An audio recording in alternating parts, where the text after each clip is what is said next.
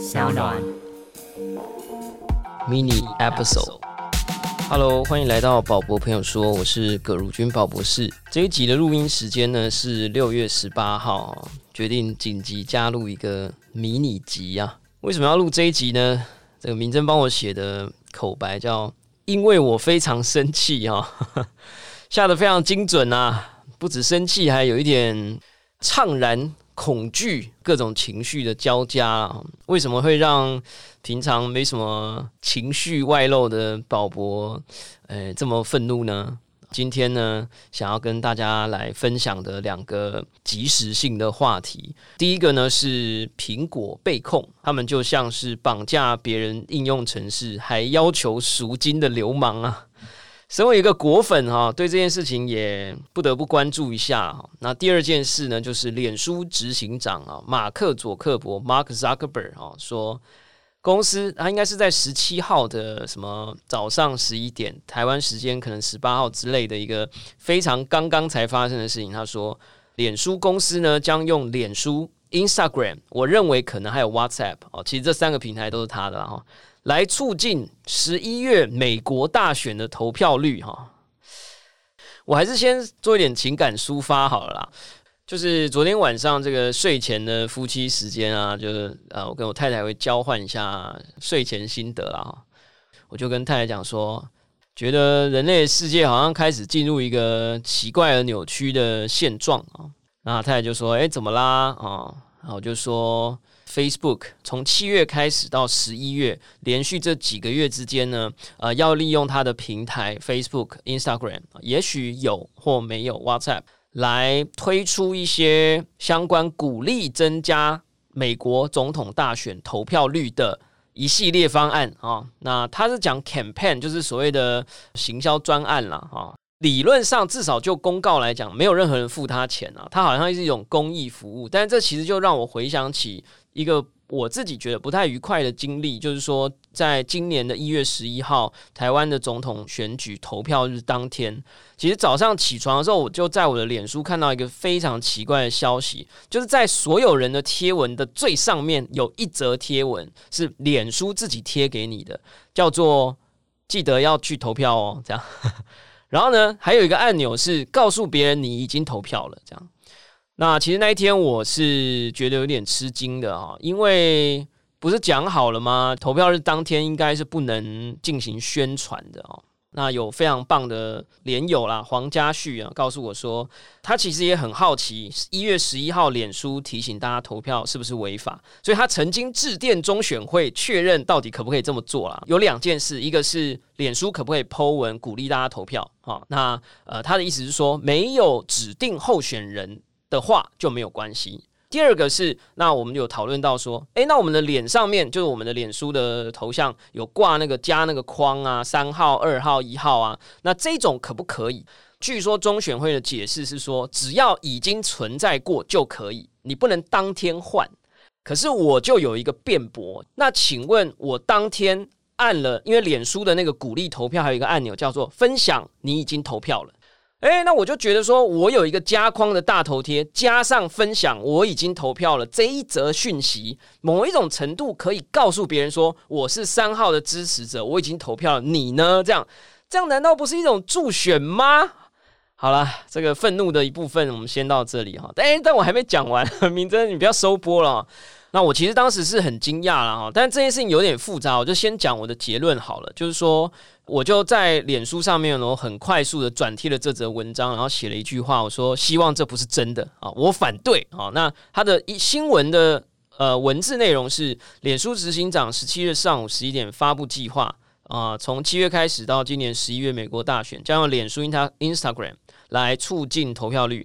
在美国将会有超过一点六亿人透过社交平台获取投票讯息，并且期望帮助四百万人在今年开始注册投票啊！这个有什么好反对的呢？我的脸书的连友就分成了两派，然后我就跟我太太讲说，为什么我觉得非常焦虑？虽然有六十 percent 我的朋友，而且都是聪明的朋友，都在底下写说有什么毛病吗？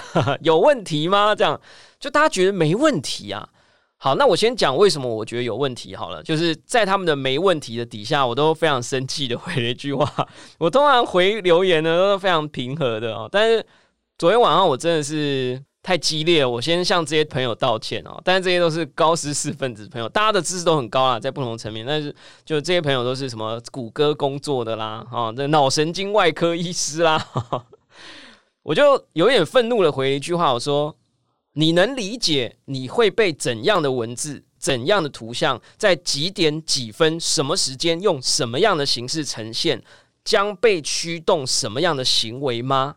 你可以完全了解你自己吗？好，这句话的背后的意思是，只要有人试着。鼓励你去做某个行为，而且这一个鼓励是一个非常集中的，是什么呢？Facebook 全世界使用者人口数突破二十五亿，而美国三亿人口，它的覆盖率应该是超过一半，所以他说，应该说覆盖率不止超过一半，而是覆盖了，我认为可能八成到九成的投票人口，所以他统计是一点六亿。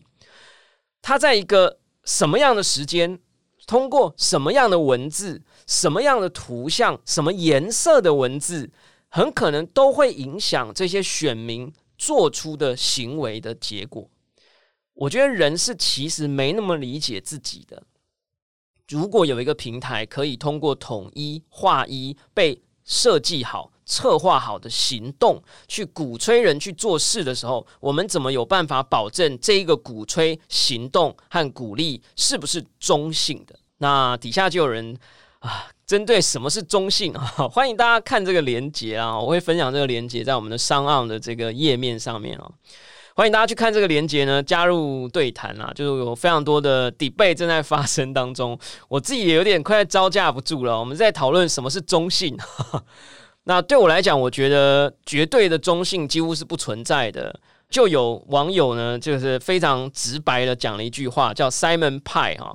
我好像也没有太熟，但是总之连有了啊。他就说没那么复杂啦，拉丁裔是民主党票仓，促进投票率，听起来名正言顺。但是脸书拿这招当筹码，是要向共和党叫板，不要去对他们不利。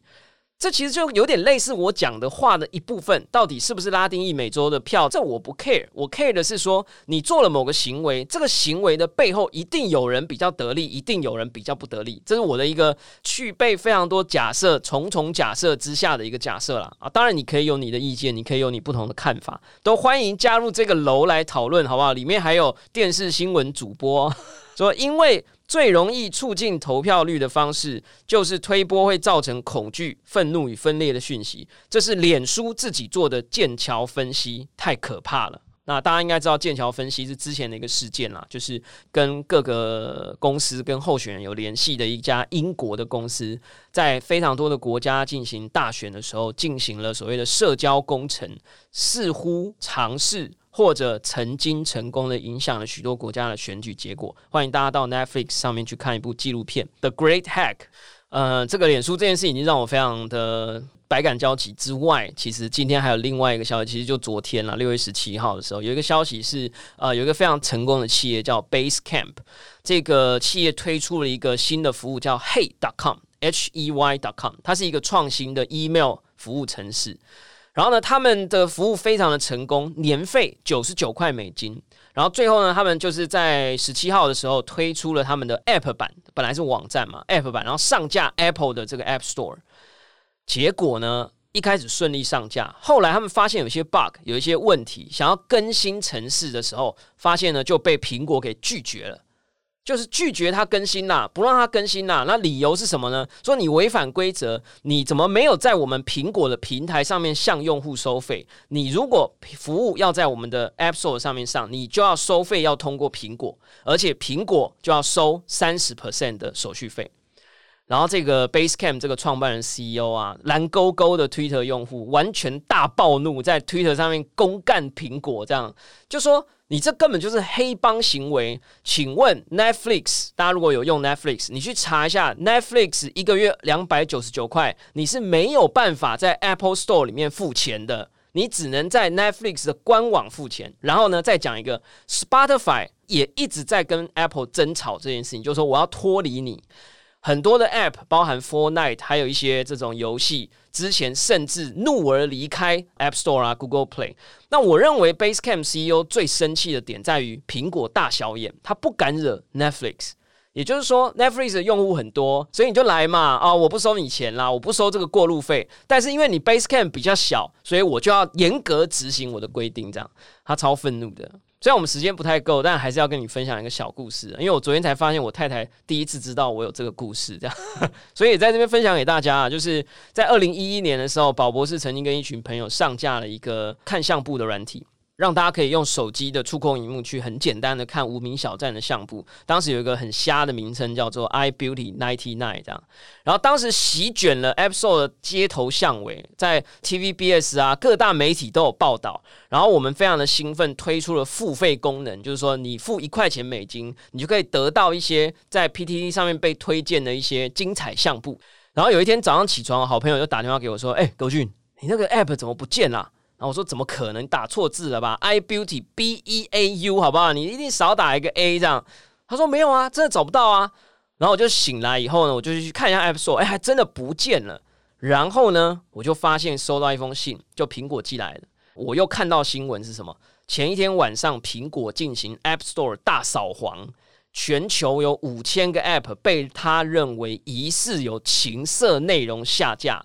然后我们那个无名小站的项目，大家知道了哈，跟 IG 比起来呢，还算清纯的，好不好？也被下架了。这样同一时间再去检查，发现 Playboy 花花公子的 App 还在上面。